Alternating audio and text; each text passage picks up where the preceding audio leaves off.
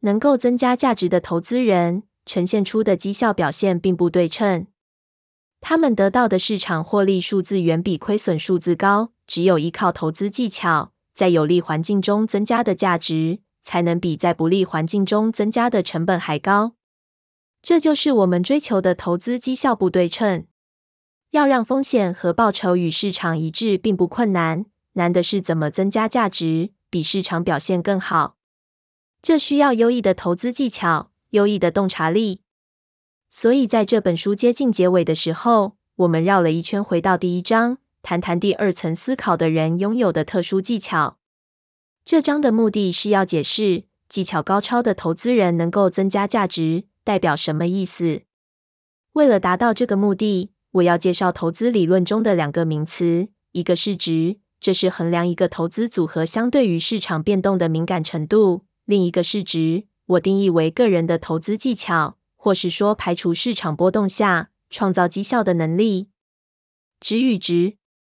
我在之前提过，很容易获得市场报酬。一个被动的指数型基金可以按股票市值比例持有市场上每一只股票，就能创造出与市场一样的报酬。因此，这档指数型基金反映出市场的所有特征，例如上涨潜力、下跌风险、值或波动性、成长性、昂贵或便宜、品质好或没品质，也反映出市场报酬率。这是没有价值增加的投资缩影，因此可以这么说：股市投资人刚开始投资时，并不需要从一张白纸着手，可能可以先从简单模仿指数入门。他们可以抛开指数型基金，按照市场权重买进指数里的每只股票，这样他们的绩效就会与指数的表现一样。或是他们可以试着透过主动而非被动的投资方法，创造高于市场的绩效。主动型投资人有很多种选择。第一，他们可以决定建立的投资组合要比指数更偏向进攻策略，还是防守策略，或者是要一直持有，还是要试着抓准市场时机进出。举例来说，如果投资人选择进攻策略，他们可以借着加码比指数波动更高的股票，或是利用杠杆操作，增加投资组合对市场的敏感度。这些做法会增加投资组合的系统性风险，也就是值。然而，理论上来说，尽管这也许会增加投资组合的报酬，但报酬的增加完全是系统性风险增加所造成。因此，这些做法并不会增加这个资产组合的风险调整后报酬。第二，投资人可以偏离指数，利用选股能力加码、减码指数里的某些股票，或是排除某档股票不投资。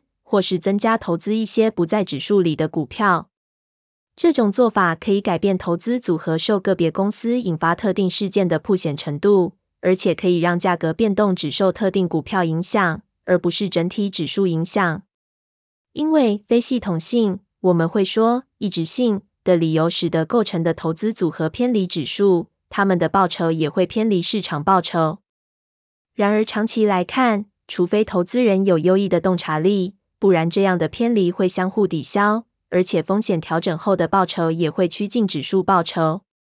第一章提到，没有优异洞察力的主动型投资人表现不会比被动型投资人好，而且不应该预期他们的投资组合比被动型投资组合的绩效更好。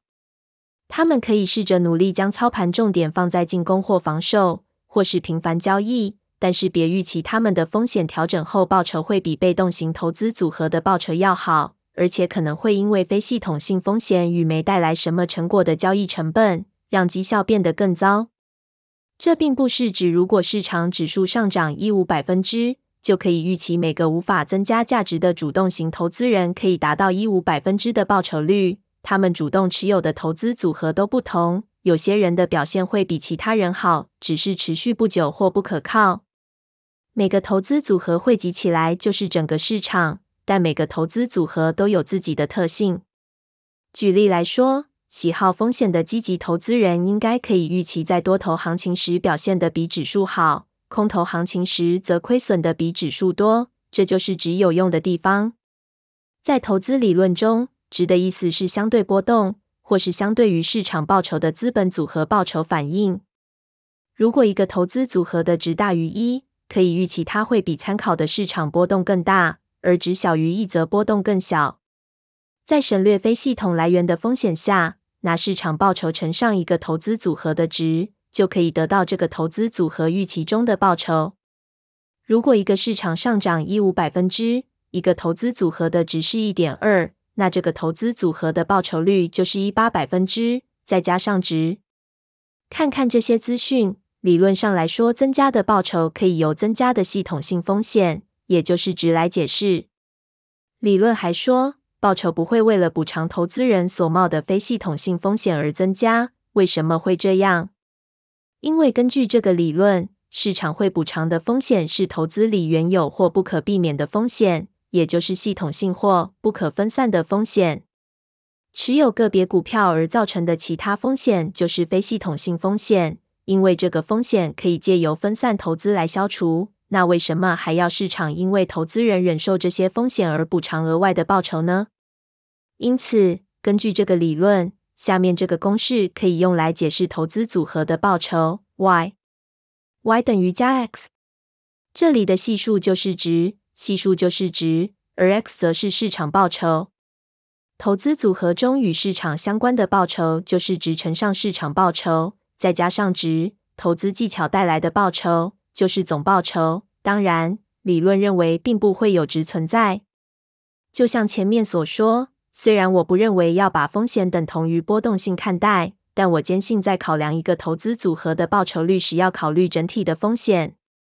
克，一个利用高风险投资组合赚的一八百分之的投资经理人。并没有比利用低风险投资组合赚的一八百分之的投资经理人优异。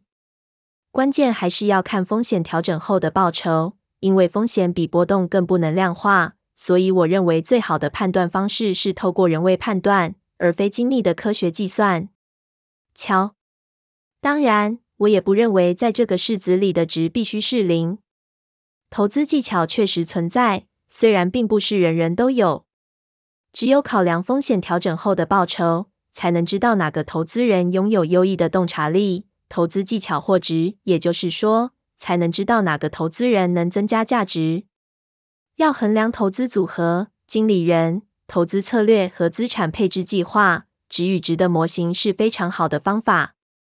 这真的是有条理的方法，可以用来思考有多少报酬来自于投资环境，还有多少报酬来自于经理人增加的价值。举例来说，很显然，下面这个经理人没有任何投资技巧。期间一，参考指标报酬率十，投资组合报酬率十。期间二，参考指标报酬率六，投资组合报酬率六。期间三，参考指标报酬率零，投资组合报酬率零。期间四。参考指标报酬率负十，投资组合报酬率负十。期间五，参考指标报酬率二十，投资组合报酬率二十。但是下面这个投资经理人也是，报酬正好是市场报酬的一半。期间一，参考指标报酬率十，投资组合报酬率五。期间二。参考指标报酬率六，投资组合报酬率三。期间三，参考指标报酬率零，投资组合报酬率零。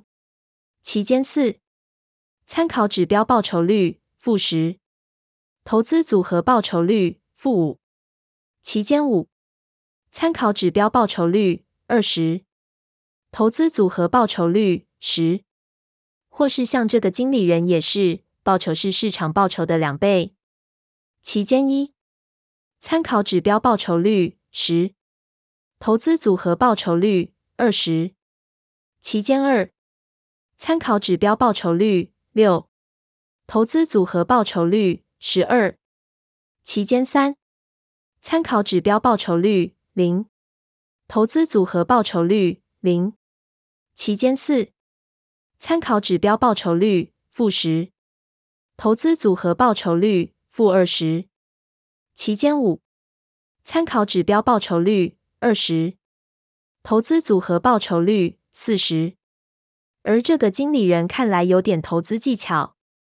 期间一，参考指标报酬率十，投资组合报酬率十一。期间二，参考指标报酬率六，投资组合报酬率八。期间三，参考指标报酬率零，投资组合报酬率负一。期间四，参考指标报酬率负十，投资组合报酬率负九。期间五，参考指标报酬率二十，投资组合报酬率二十一。这个经理人的投资技巧好很多。期间一，参考指标报酬率十，投资组合报酬率十二。期间二，参考指标报酬率六，投资组合报酬率十。期间三，参考指标报酬率零，投资组合报酬率三。期间四，参考指标报酬率负十，投资组合报酬率二。期间五，参考指标报酬率二十，投资组合报酬率三十。如果你能忍受大幅波动，那这个经理人的投资技巧非常好。期间一，参考指标报酬率十。投资组合报酬率二十五。期间二，参考指标报酬率六，投资组合报酬率二十。期间三，参考指标报酬率零，投资组合报酬率负五。期间四，参考指标报酬率负十，投资组合报酬率负二十。期间五，参考指标报酬率。二十，投资组合报酬率二十五。这些表格很明显的说明，打败市场和优异投资并不能等同而论。见第三个例子的第一期和第二期数字就知道，重要的不是你得到的报酬，而是你承担了多少风险去得到这些报酬。报酬以及得到报酬的方法。二零零二年十一月十一日，绩效表现的不对称。在评估一个投资人的投资技巧和比较一个防御型投资人与进攻型投资人的绩效记录时，记住这些考量十分重要。你也许可以称这个过程为投资风格调整 （style adjusting）。在空头行情的时候，防御型投资人的亏损比进攻型投资人少，他们有增加价值吗？未必。在多头行情的时候，进攻型投资人赚的比防御型投资人多。他们有做的比较好吗？很少人会在没有进一步调查前就认为他们做的比较好。只用一年的资料几乎无法说明投资技巧的好坏，尤其是当结果符合投资风格所预期的报酬的时候。在上涨的市场，一个承受高风险的投资人获得高报酬；或是在下跌的市场，一个保守的投资人能够让亏损降到最低。这些透露出的意涵实在很少。真正的问题是，他们在长期与在环境状况不符合他们的投资风格时表现如何。以下就用一个二乘二的矩阵说明这件事。这个矩阵的关键是绩效表现的对称与不对称。缺乏技巧的投资人赚得的报酬只是由市场与采用的投资风格来决定。同样没有投资技巧，进攻型投资人在多空两方的表现波动都会加大。防御型投资人则都会缩小。这些投资人除了投资风格的选择外，并没有其他条件让报酬增加。当他或他的投资风格符合市场走势时，就会表现很好；但不符合市场走势，就会表现很差。另一方面，能够增加价值的投资人呈现出的绩效表现并不对称，他们得到的市场获利数字远比亏损数字高。拥有投资技巧的进攻型投资人在多头市场表现良好，而在跌幅相当的空头市场并不会把所有获利都吐回去；而拥有投资技巧的防御型投资人在空头市场亏损相对较少，而在多头市场只能得到合理获利。投资的每一件事都是双面刃，而且运作都是对称的，但拥有优异的技巧除外。只有依靠投资技巧，在有利环境中增加的价值。才能比在不利环境中增加的成本还高。这就是我们追求的投资绩效不对称，而优异的技巧则是先决条件。瞧，空头行情时一定要击败大盘。下面我就来描述橡树资本的报酬期望。在多头行情的时候，达到平均报酬就够了。既然每个人都会在多头行情的时候赚钱，为什么在市场表现良好时战胜市场很重要？这个问题我到现在还没听过一个可以说服我的答案。何必呢？在多头行情的时候，只要有平均报酬就够了。然而，有个时间我们认为一定要击败大盘，那就是在空头行情的时候。我们的客户不希望承受与市场下跌时相同幅度的亏损，我们也不希望。因此，我们的目标是在市场好的时候表现得和市场一样好。在市场不好的时候，表现得比市场更好。乍看之下，这听起来很普通，但实际上却是相当有野心的目标。为了在市场好的时候跟上市场的表现，一个投资组合必须纳入值不错的投资标的，建立与市场的相关性。但是如果在市场上涨时受到值与市场相关性的帮助，那在市场下跌时，这些投资标的不也会伤害我们吗？如果我们能持续在市场下跌时让亏损减少，而且在市场上涨时充分参与市场，这都得归功于值，也就是投资技巧。这就是一个增加价值的投资，而且如果能经得起数十年的验证，那这样的成功一定来自于投资技巧。瞧，相对于投资风格，上涨赚得的绩效比下跌产生的亏损幅度还大。这样不对称的绩效表现，应该是每个投资人的目标。